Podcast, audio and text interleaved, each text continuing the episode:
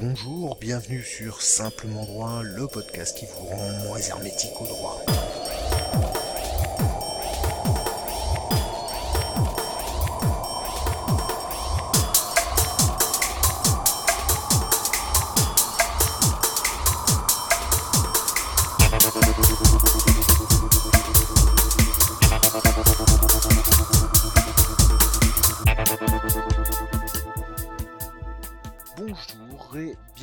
Tous dans ce euh, premier, ce véritable premier épisode de Simplement Droit. Le précédent épisode était euh, en réalité un pilote pour euh, présenter un petit peu le pourquoi et le comment de ce podcast. Alors, au menu du jour, je n'ai pas d'invité pour cet épisode, mais en revanche, la prochaine fois, euh, je pense que nous aurons une discussion très intéressante sur un, euh, sujet, je ne vais pas vous le dévoiler tout de suite. Alors aujourd'hui, je vais aborder euh, un dossier sur la vulgarisation du droit et on va s'interroger d'ailleurs pour savoir si on peut réellement parler de vulgariser le droit. on poursuivra par une petite citation vous verrez, euh, une citation qui a le mérite euh, de faire réfléchir. Et pour finir, nous aurons la rubrique le mot barbare du jour, qui aujourd'hui sera consacré au terme litispendance. J'en reviens toujours au souci constant qui devrait être le nôtre. Il y a une nécessité à simplifier la loi et non pas la complexifier tout le monde est d'accord avec euh, ce que dit ce député quant au fait qu'il faudrait euh, simplifier la loi et non pas la, complexifier. Euh, mais avant peut-être d'en arriver là, la question était aussi de savoir est-ce qu'on ne devrait pas vulgariser le droit. Alors, qu'est-ce que ça veut dire vulgarisation? Ça a deux sens. C'est d'abord une manière d'informer euh, le public, donc euh, les citoyens, sur des questions qui sont très techniques. Alors ça va être par exemple, euh, bon bah voilà, comment contester votre licenciement, comment contester l'amende que vous venez de, de recevoir parce que vous étiez mal garé? Ou vous avez flashé, vous avez été, vous avez été flashé. c'est un, un sport national. L'autre sens de la vulgarisation, c'est que euh, c'est aussi un moyen pour une communauté scientifique, et le droit euh, est euh, une, une science, une science sociale, mais c'est une science, et donc c'est un moyen pour cette communauté de diffuser son savoir, ses analyses. Voilà. Alors aujourd'hui, la question c'est de savoir un petit peu qui fait euh, et est-ce qu'on fait réellement de la vulgarisation et est-ce que ce terme peut, euh, bah, peut être euh, employé? Alors, parmi les différentes sources, on a d'abord la télévision qui, bah, d'abord, où rares sont les émissions qui parlent véritablement de droit. Alors, bien sûr, il y a des exceptions, comme à certaines euh, émissions où un présentateur s'entoure d'avocats qui n'hésitent pas à surjouer un côté extrêmement agressif et sûr de soi, euh, sûr de son bon droit, euh, des émissions dans lesquelles on aborde généralement des sujets bien racoleurs avec de pauvres victimes qui se sont fait escroquer, ou des gentils propriétaires, propriétaires qui sont enquiquinés par leurs méchants voisins, leur chien qui hurle. Alors c'est euh, sans doute une caricature de ce que représente le droit, euh, qu'on retrouve d'ailleurs toujours à la télévision euh, dans un certain nombre d'interviews de professionnels, donc ça peut être des avocats, des magistrats, notamment les, les procureurs qu'on entend parfois, qui dans 90% des cas vont évoquer soit une affaire pénale euh, ou alors une affaire particulièrement euh, médiatique, euh, ce qui représente en général une toute petite partie de toute l'activité judiciaire. Et puis en plus de ça, on a des intervenants qui défendent un point de vue bien particulier, qui est le point de vue de leur client si c'est un avocat, ou le point de vue de l'institution judiciaire lorsque c'est un, magistrat, Mais en revanche, on a très très rarement des juristes qui viennent faire des interventions de manière neutre et qui sont capables de prendre de la hauteur.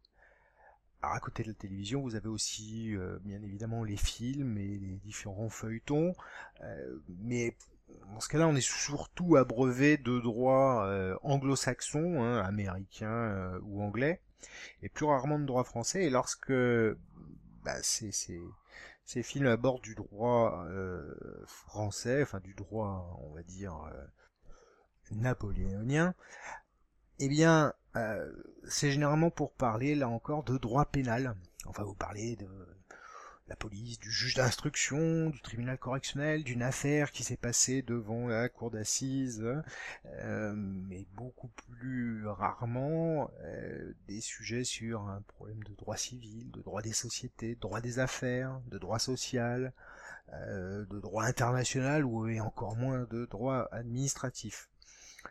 Les, je dirais qu'après, euh, en dehors des films, vous avez bien évidemment des reportages qui sont euh, là encore un petit peu dans la même veine. C'est souvent encore sur euh, des problèmes d'ordre pénal, des crimes, des délits ou des faits divers mais dans tous les cas, on s'aperçoit qu'il y a rarement de l'analyse ni des explications sur le fonctionnement de nos institutions juridiques, ce qui fait qu'il est bien difficile pour euh, bah, les citoyens de comprendre euh, véritablement comment les choses euh, fonctionnent et donc de comprendre bah, des problèmes, des problèmes juridiques.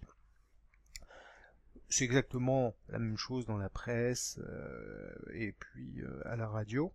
Alors peut-être euh, quelque chose d'un petit peu différent euh, se passe au niveau d'Internet, où il y a sans doute des tentatives, euh, si ce n'est de vulgarisation, mais au moins de donner de l'information. Alors vous avez beaucoup, beaucoup de sites d'actualité juridique, mais là vous avez de l'information brute, avec très peu d'analyse. Par ailleurs, il y a des blogs tenus par des juristes, tenus par des avocats, avec des articles qui, la plupart du temps, abordent, quand ce n'est pas simplement de la redite d'actualité juridique, euh, vous avez souvent des, blogs qui apportent, euh, qui abordent un point très particulier, et euh, avec euh, une cible, on va dire, enfin les lecteurs qui sont visés sont sans doute euh, généralement plutôt des, bah, des juristes parce que vous avez un verbiage qui est utilisé, une terminologie qui montre que c'est destiné à des lecteurs avisés. Alors certains blogs sont plus accessibles que d'autres, hein, malgré tout. Vous avez également sur Internet, alors ça, c'est une euh, c'est une source très controversée mais euh, d'information tout au moins. Ce sont les forums sur le droit et là il faut faire extrêmement attention. Euh, généralement on a des questions qui débouchent sur des réponses on va mettre juridiques entre guillemets parce que leur pertinence bah, est souvent sujette à caution. On a des réponses qui sont plus ou moins exactes parce que bah, n'importe qui peut y répondre y compris des gens qui n'y connaissent rien car l'idée c'est que s'il faut que le droit puisse être compris euh, par tout le monde, euh, tout le monde n'est pas capable, et c'est un peu normal, de répondre à des questions extrêmement précises qu'il faut bah, souvent parce qu'il faut prendre en considération toute une série d'événements, d'éléments. Voilà, c'est pour ça qu'il y a des professionnels qui sont qui sont là pour ça.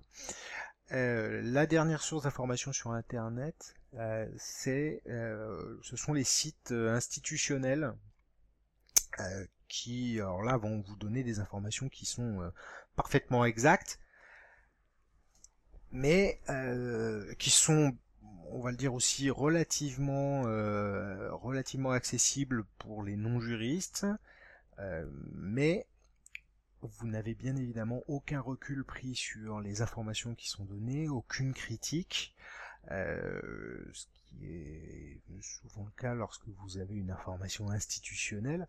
Et puis par ailleurs, euh, c'est vrai que ça nous fait une information qui est, euh, bah, on va dire, sans vie. Enfin, c'est des sites qui donnent assez peu, assez peu envie. Alors on le voit, on a beaucoup de sources d'informations, mais est-ce que ce sont des sources qui, qui contribue à vulgariser le droit? Là, en revanche, je suis, enfin, en tout cas, c'est mon avis, je suis assez sceptique.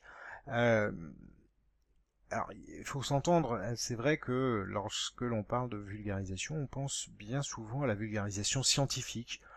C'est-à-dire que on imagine de la science dure, des mathématiques, de, je sais pas, enfin, de, des choses qui concernent l'univers, etc.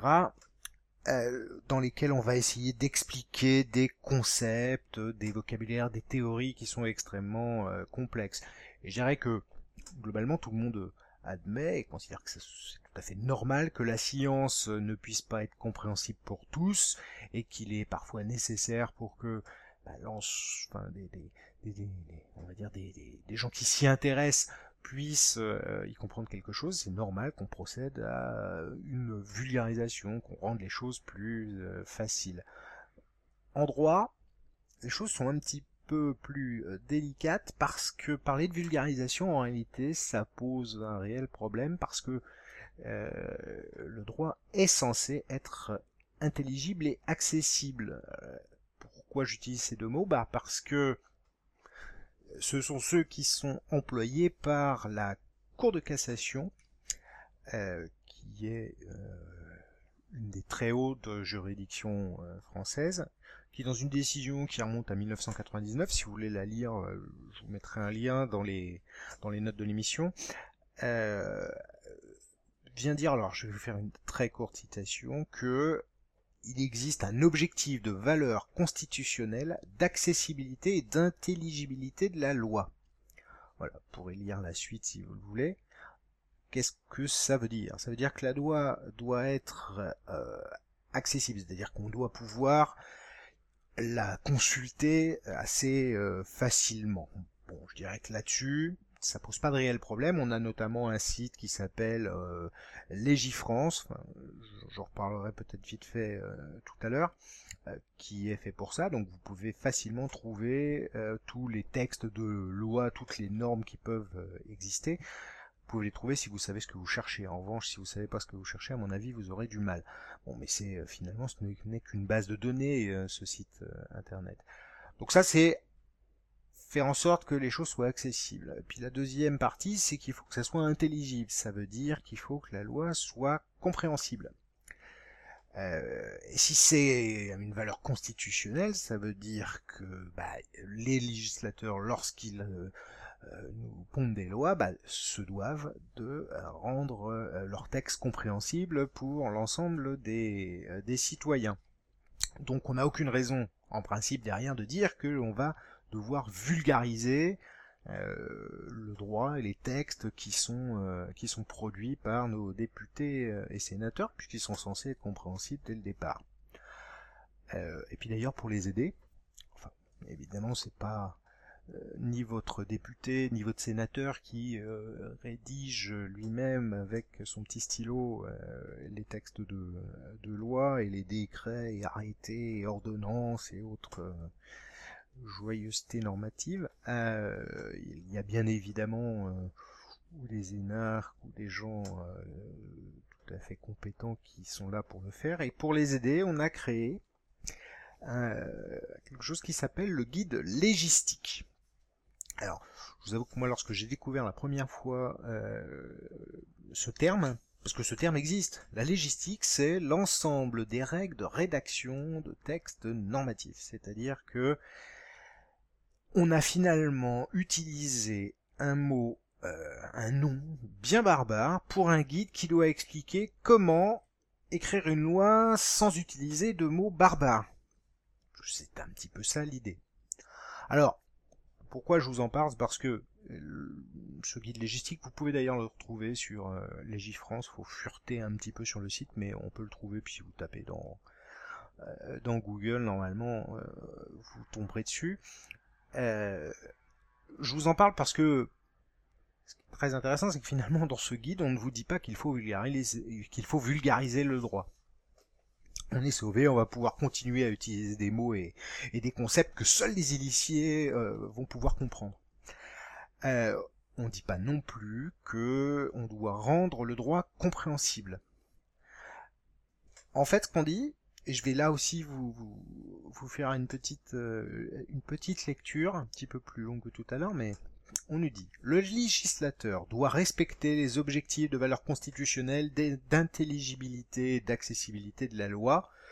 Ça, c'est ce qu'on a vu, euh, c'est la Cour de cassation qui le disait, qui lui impose l'adoption de dispositions suffisamment précises et de formules non équivoques afin de prémunir les sujets de droit contre une interprétation contraire à la Constitution ou contre le risque d'arbitraire. Alors bon, on voit tout de suite que euh, le style même de euh, ce guide bah, fait que déjà euh, si vous n'êtes pas un petit peu versé dans les, questions d'ordre juridique, même le guide vous n'arrivez pas à le lire en réalité, mais au-delà de ça, on vient vous dire qu'en fait le, problème ce n'est pas de faire du droit compréhensible par les sujets de droit, c'est-à-dire vous, hein, tout le monde, tous les citoyens, mais la problématique, c'est d'être précis, d'être sans ambiguïté, hein, c'est ce que vous dit, dans les termes qui vont être utilisés. Et pourquoi?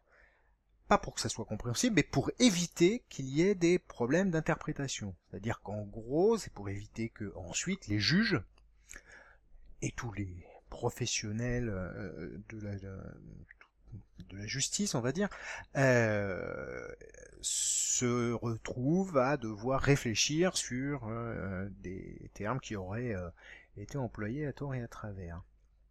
Donc on, donne l'impression que finalement le législateur fait plus les textes pour les juges que pour le citoyen. En tout cas, moi, c'est la lecture que ça m'inspire. donc finalement, on a on va dire des grandes pétitions de principe hein, euh, où on vous dit qu'il faut absolument rendre le droit intelligible et donc pas besoin de parler de vulgarisation, c'est censé être clair. Mais quand vous regardez la réalité des choses, bah évidemment euh, c'est un petit peu euh, différent. la réalité est la suivante. En France, et pas qu'en France d'ailleurs, mais on va parler pour l'instant de cela, les lois, les règlements, les autres, les ordonnances, les décrets, enfin je vous passe, il y a une quantité de, déjà une quantité de termes différents pour désigner finalement une seule et unique chose qui est euh, bah, que ce sont des normes, c'est-à-dire ce sont des textes qui s'imposent à nous et que euh, bah, on doit respecter. Alors tous ces textes, bah, ils ont pour point commun euh, deux choses. La enfin, ils ont pour point commun une chose, leur complexité. Complexité d'une part dans les termes qui sont utilisés, mais je dirais que là, ça n'a pas forcément, euh, ça n'a rien d'anormal. C'est comme dans toute profession, il y a un jargon, donc ça, bah, il suffit d'apprendre le, le jargon. C'est pas le pire. Euh, bon, je pense que c'est pas la pire des choses à faire. C'est pas le plus compliqué non plus.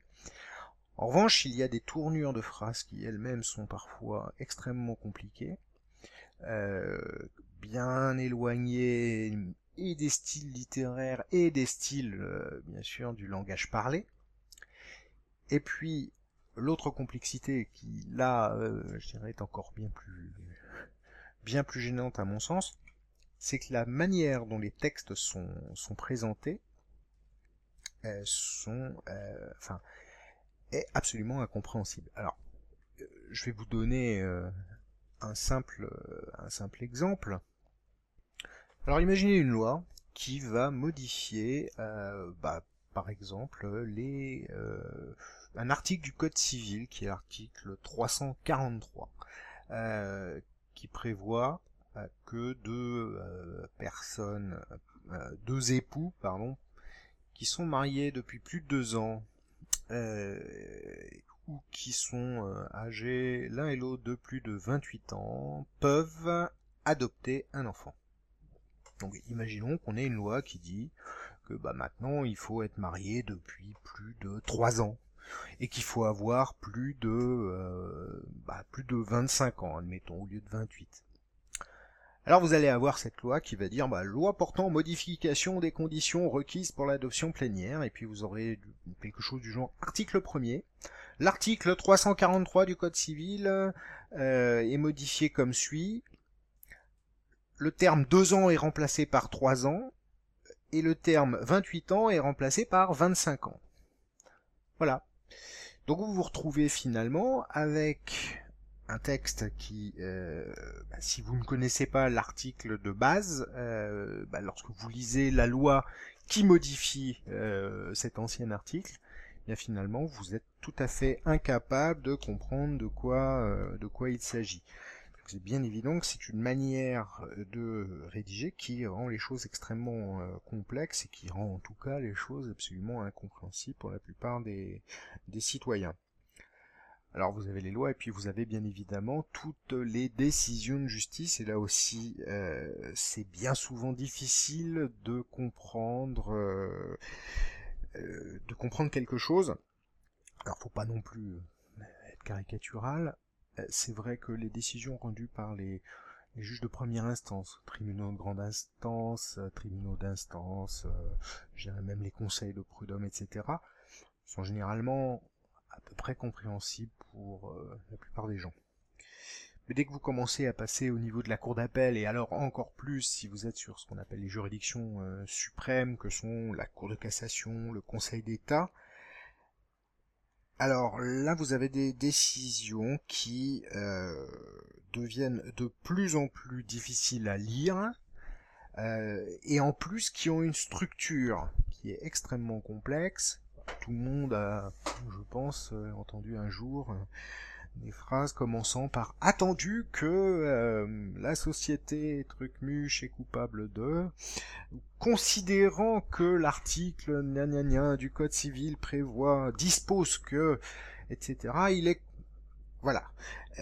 donc on se retrouve avec des, phrases et, je vous mets, enfin je véritablement, je mets n'importe qui au défi de lire euh, les certaines décisions euh, de la Cour de cassation, du Conseil d'État, lorsque vous n'avez aucune formation juridique et vous n'en avez pas l'habitude, euh, véritablement, vous ne comprenez absolument rien.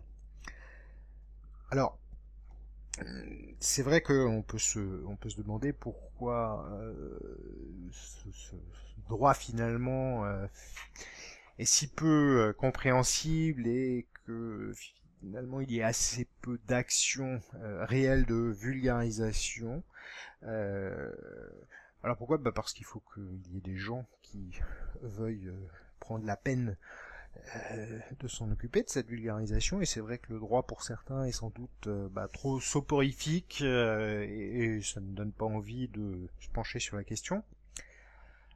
Autre raison du manque peut-être d'intelligibilité hein, du droit, c'est que peut-être que certains juristes pensent qu'il est préférable de garder une part de mystère autour euh, de leur euh, activité. Pourtant, à mon avis, comme je l'ai dit tout à l'heure, c'est pas parce que le droit deviendrait euh, plus simple à lire et à comprendre que l'on pourrait se passer de professionnels qui ont aussi géré une méthode de pensée, une pratique, bon, qui ne peut pas être remplacée. Dernière raison, ce manque, enfin, c'est ce, peu d'efforts sur la, vulgarisation, bah, c'est que ça supposerait sans doute des changements d'habitude et de comportement qui sont peut-être bah, trop importants pour des professionnels en place, des institutions sont bien difficiles euh, à réformer comme toutes les institutions d'ailleurs. Et pourtant, euh, sur le terrain, c'est vrai que euh, vous avez des juristes qui sont confrontés aux citoyens et qui sont bien obligés de leur expliquer le droit.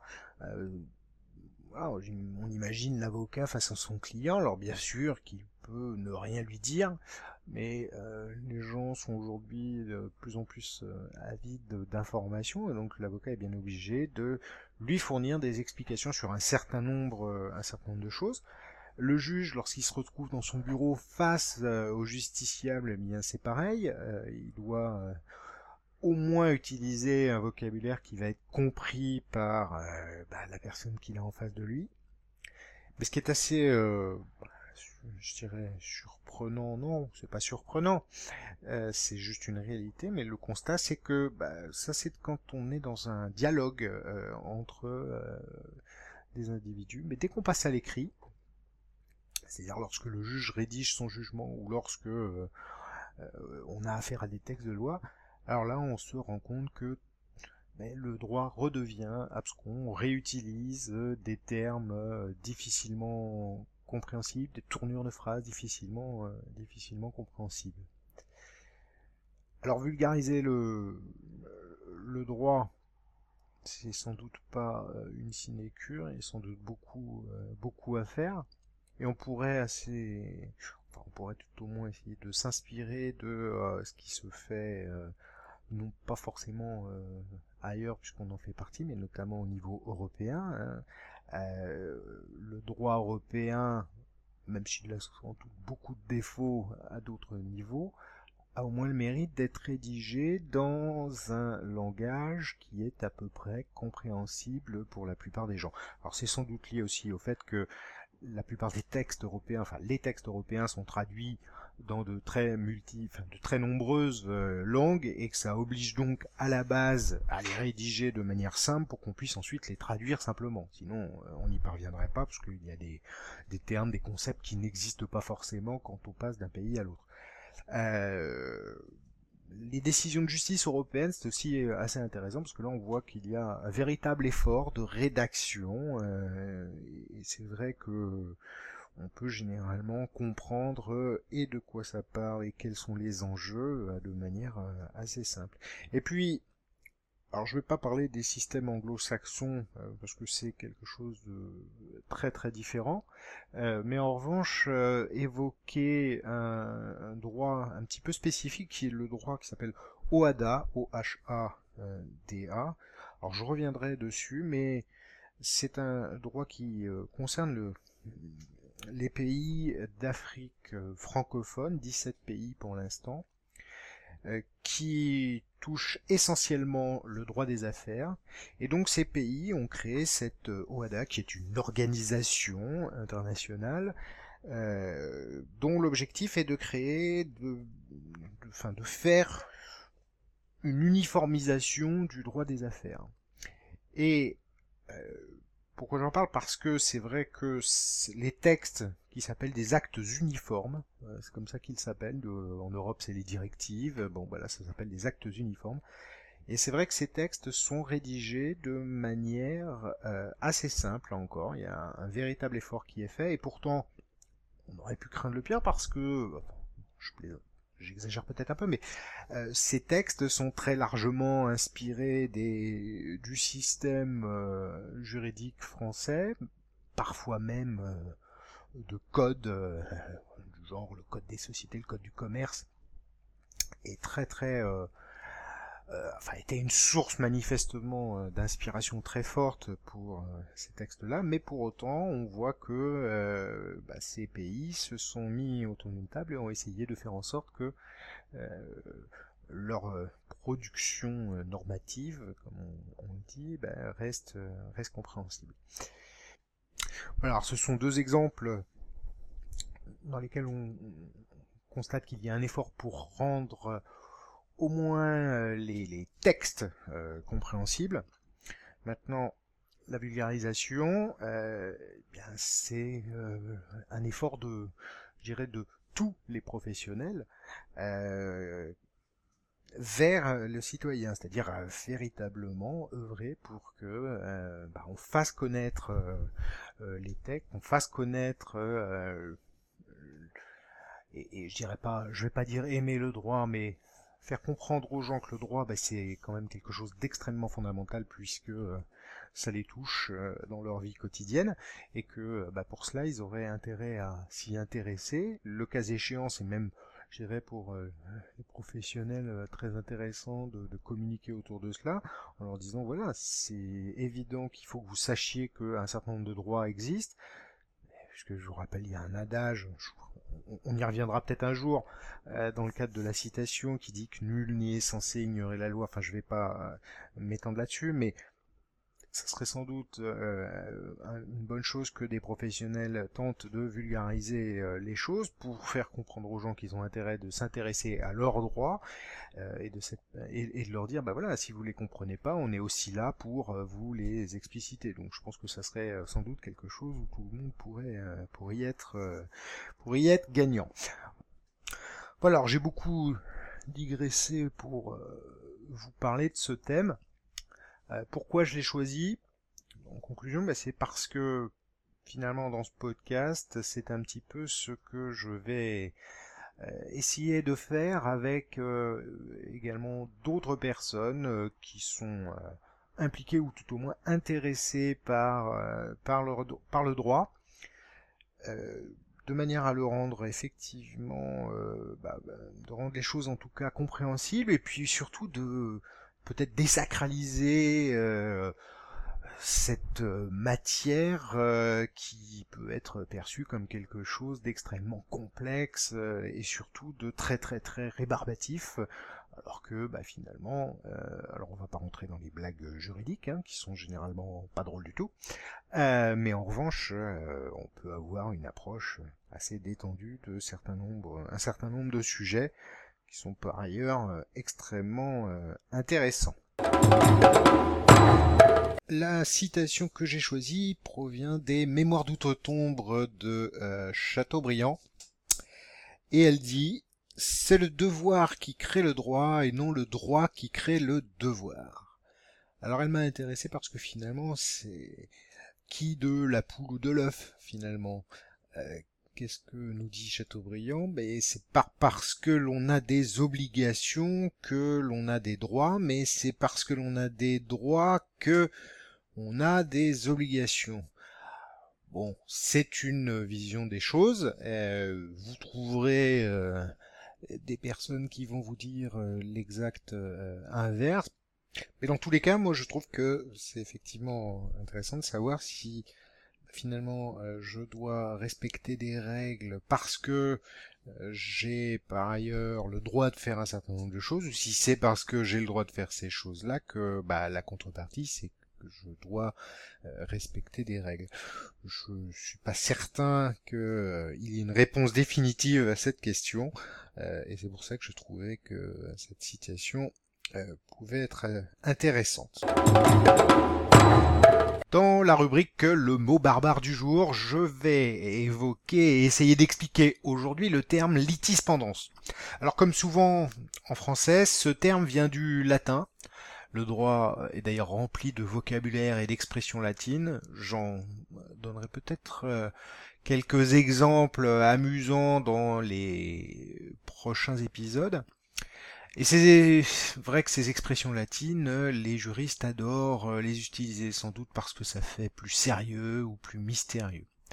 Bref, le mot litispendance vient du latin médiéval, et se décompose en deux parties, litis d'une part et pendentia d'autre part. Alors litis, on le comprend à peu près, ça veut dire litige, c'est-à-dire la contestation en justice. Et pendentia, ça vient de pendere, et pendere, ça veut dire ce qui est en suspens. Alors, qu'est-ce qui se cache derrière euh, ce terme et cette provenance latine? Le terme litispendance, en fait, désigne la situation dans laquelle deux juridictions, deux tribunaux, sont saisis d'un même litige entre les mêmes parties pour les mêmes raisons.